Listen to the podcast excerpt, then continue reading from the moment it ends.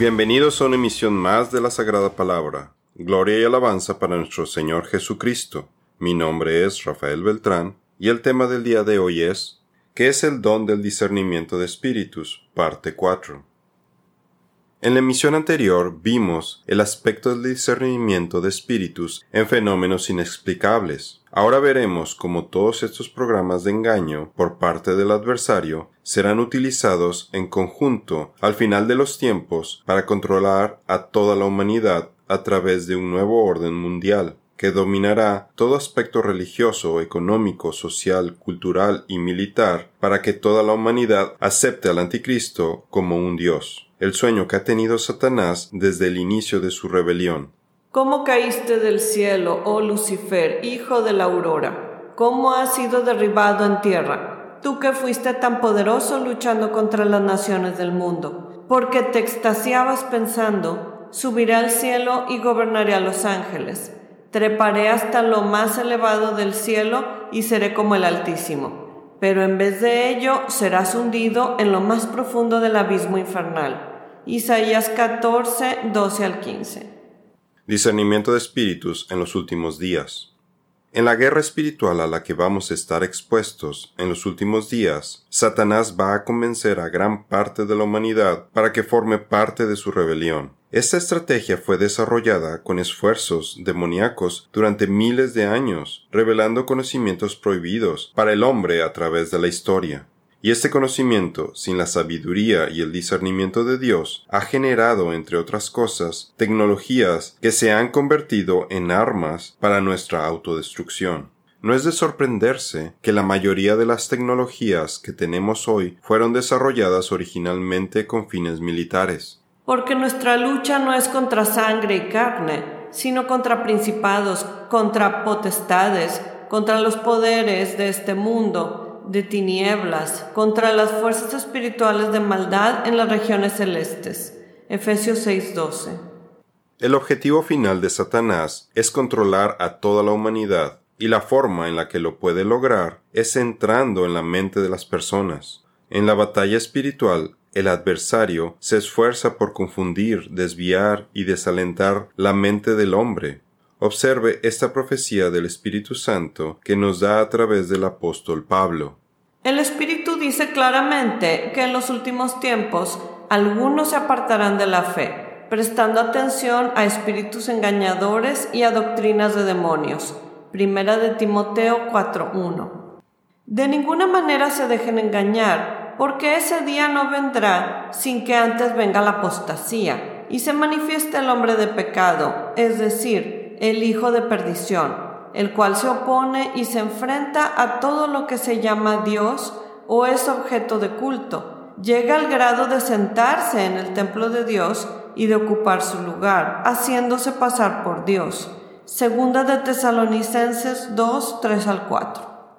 El apóstol Pablo nos explica que el objetivo de Satanás con las personas que se aparten de la fe es que ahora caigan en las redes del anticristo antes de la segunda venida de Jesucristo. Por eso es importante que cada día crezcamos nuestra fe en Jesucristo, aprendiendo su verdad y que no seamos ignorantes, como lo dice Pablo acerca de la estrategia del enemigo.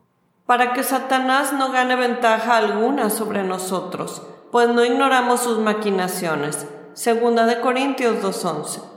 Observe que la profecía en 1 Timoteo 4.1 menciona que las personas serán engañadas, o sea, que no tendrán discernimiento de espíritus, para darse cuenta acerca del gran engaño que está por venir. Ese hombre vendrá a ser la obra de Satanás con poder, señales y milagros falsos. Se valdrá de toda clase de mentiras malignas para engañar a los que van rumbo a la destrucción, porque se niegan a amar y a aceptar la verdad que los salvaría. Por lo tanto, Dios hará que ellos sean engañados en gran manera y creerán esas mentiras. Entonces serán condenados por deleitarse en la maldad en lugar de creer en la verdad. Segunda de Tesalonicenses 2, 9 al 12. Existen muchas teorías acerca de cuál será ese gran engaño que está por venir, pero lo más seguro es que sea una combinación de todos los programas actuales del enemigo, con la drogadicción, alcoholismo, confusión sexual, idolatría, darwinismo, etc., para asegurar el mayor número de personas afectadas. Veamos que esa profecía está conectada con la que nos dijo nuestro Señor Jesucristo en Lucas 21. Dice Jesús, habrá señales en el sol, en la luna y en las estrellas, y sobre la tierra, angustia entre las naciones, perplejas a causa del rugido del mar y de las olas desfalleciendo los hombres por el temor y la expectación de las cosas que vendrán sobre el mundo, porque las potencias de los cielos serán sacudidas. Lucas 21, 25 al 26. La frase desfalleciendo los hombres por el temor, esto me suena a que haya personas que se infarten al ver que suceden estas cosas, y concuerdo con la opinión del doctor Walter Martin con respecto a esta profecía. Él opina que eso que provoca el tremendo miedo en las personas sea lo que aparente ser una invasión extraterrestre. Puede ver su libro El ocultismo y su reino. Para mayor referencia, puede ver nuestros artículos ¿Existen los ovnis? ¿Recuerda lo que hablamos en la emisión anterior acerca de las falsas visiones? Creo que esto es algo que ya ha sido utilizado anteriormente cuando varias personas dicen haber visto ovnis, y que también pueda volver a ser utilizado para engañar a las personas y que crean que hay una invasión alienígena. No sería ninguna sorpresa que el anticristo bajara del cielo como un extraterrestre para traer la solución a nuestros problemas, desde la mentira del calentamiento global a la respuesta para alcanzar la estabilidad económica y financiera la solución para producir suficientes alimentos para combatir la hambruna mundial, hasta cómo alcanzar la paz mundial, dando fin a todas las guerras, y después hacerse pasar como nuestro Creador y Dios. De hecho, el Vaticano tiene en el Observatorio Internacional del Monte Graham, en Arizona, un telescopio binocular infrarrojo llamado Lucifer, y buscan activamente vida en otros planetas muy probablemente para ser los primeros en descubrir a nuestros hermanos extraterrestres, como los llama el jesuita José Funes, director del observatorio, y el Papa Francisco dijo en mayo del 2014 que estaría dispuesto a bautizar a los extraterrestres si solicitaban ser bautizados. Jesús nos advirtió, Yo he venido en nombre de mi Padre, y ustedes no me reciben. Si otro viene en su propio nombre, a ese recibirán. Juan 5:43.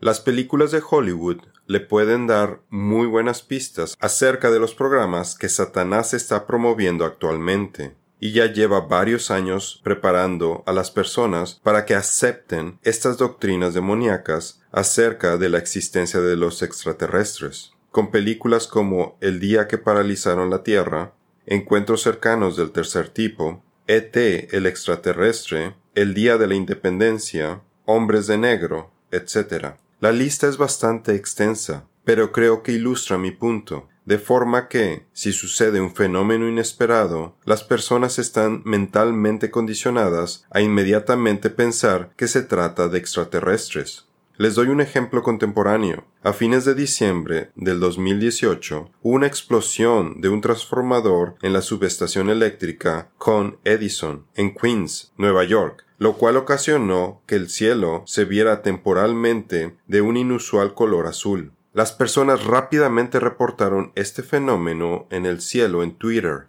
y pronto hubo muchas teorías de que se trataba de extraterrestres. ¿Y por qué pensarían eso? Porque esta estrategia de Satanás está funcionando. Y escapen del lazo del diablo, en el cual se hallan cautivos y sujetos a su voluntad. Segunda de Timoteo 2.26. Claramente estas personas que prestan atención a espíritus engañadores no tienen el regalo del discernimiento de espíritus. Al escuchar a los falsos profetas, realmente se está escuchando a demonios, espíritus impuros, quienes los influencian pero los hombres malos e impostores irán de mal en peor, engañando y siendo engañados. Segunda de Timoteo 3:13. Así ha dicho el Señor de los ejércitos y Dios de Israel, que no los engañen los profetas que se encuentran entre ustedes, ni sus adivinos, no hagan caso de los sueños que tengan. Jeremías 29:8. En el Apocalipsis 2.2 vemos este regalo de discernimiento en acción en la iglesia de Éfeso. ha sometido a prueba a los que se dicen ser apóstoles y no lo son, mientras que la iglesia de Tiatira cae en los engaños del adversario y no tienen discernimiento como lo vemos en Apocalipsis 2.20. Dice Jesús, pero tengo esto contra ti, que toleras a esa mujer Jezabel, que se dice ser profetisa, y enseña y seduce a mis siervos a que cometan actos inmorales y coman cosas sacrificadas a los ídolos. Apocalipsis 2.20. El problema es que las personas no están buscando a Jesucristo. Buscan a un Salvador que con mucha tecnología, como la que supuestamente tienen los extraterrestres, les resuelva problemas de hambre, de guerras, de salud, y lo quieren a su manera, quedándose con su estilo de vida de pecado. Y esto es precisamente lo que el anticristo les ofrecerá a las personas, y será tan convincente que incluso los electos del Señor podrían caer en el engaño. Por eso es el gran engaño. Y lamentablemente las personas preferían creerse esas mentiras que poner su fe en el Señor. Dice Jesús, porque se levantarán falsos cristos y falsos profetas, y mostrarán grandes señales y prodigios, para así engañar, de ser posible, aún a los escogidos. Mateo 24, 24.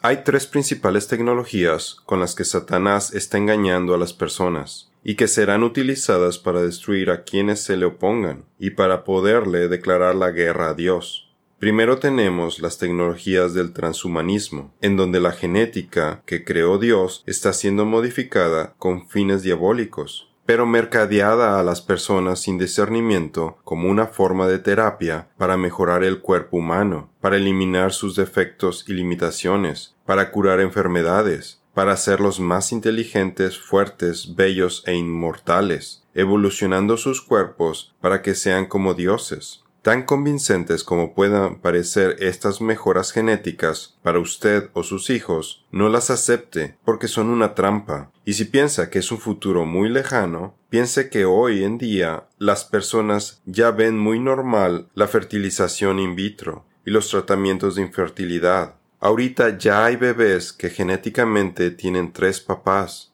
Y por si usted piensa que esto no tiene nada de malo, le recuerdo el punto de vista del Señor que no quiere que mezclemos semillas de diferentes frutos en un mismo campo, mucho menos que modifiquemos o mezclemos el ADN de nuestro cuerpo. Dice el Señor, cumple con mis estatutos, no cruces tu ganado con animales de otra especie, no siembres en tu campo semillas mezcladas, no te pongas vestidos con hilos mezclados. Levítico 19:19. Desde el punto de vista del Señor, ni siquiera deberíamos estar utilizando ropa que provenga de diferentes textiles. Y eso es precisamente lo que la mayoría de ropa actual contiene, mezclas textiles. Con mucha mayor razón, es mala idea hacer experimentos genéticos con humanos. La sabiduría te salvará de la gente mala, de los que hablan con palabras retorcidas. Estos hombres se alejan del camino correcto para andar por sendas tenebrosas se complacen en hacer lo malo y disfrutan los caminos retorcidos del mal. Sus acciones son torcidas y sus caminos son errados. Proverbios 2, 12 al 15.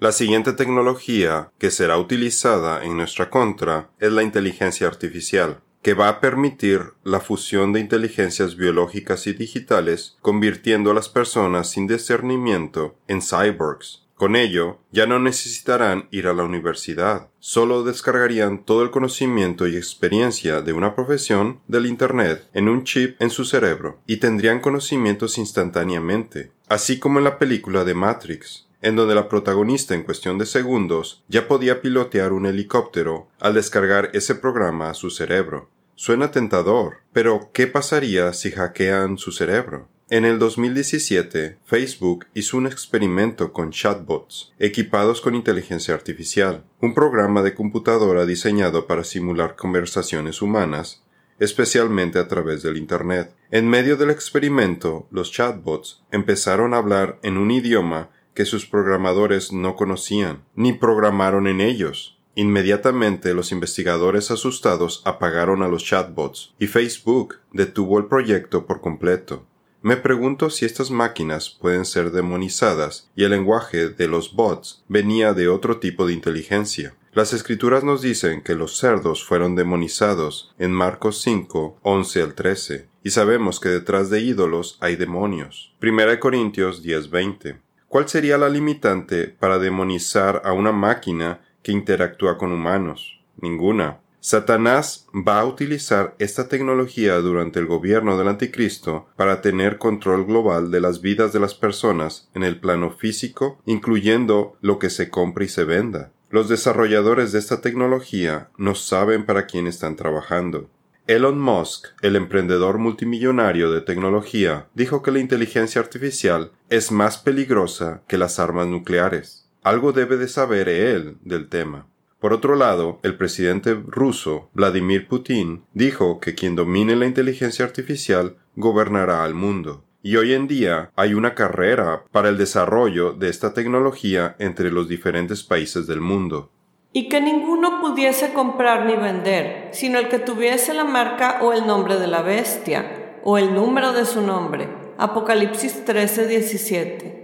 No, sino que digo que lo que los gentiles sacrifican, lo sacrifican a los demonios y no a Dios no quiero que ustedes sean partícipes con los demonios. Primera de Corintios 10:20.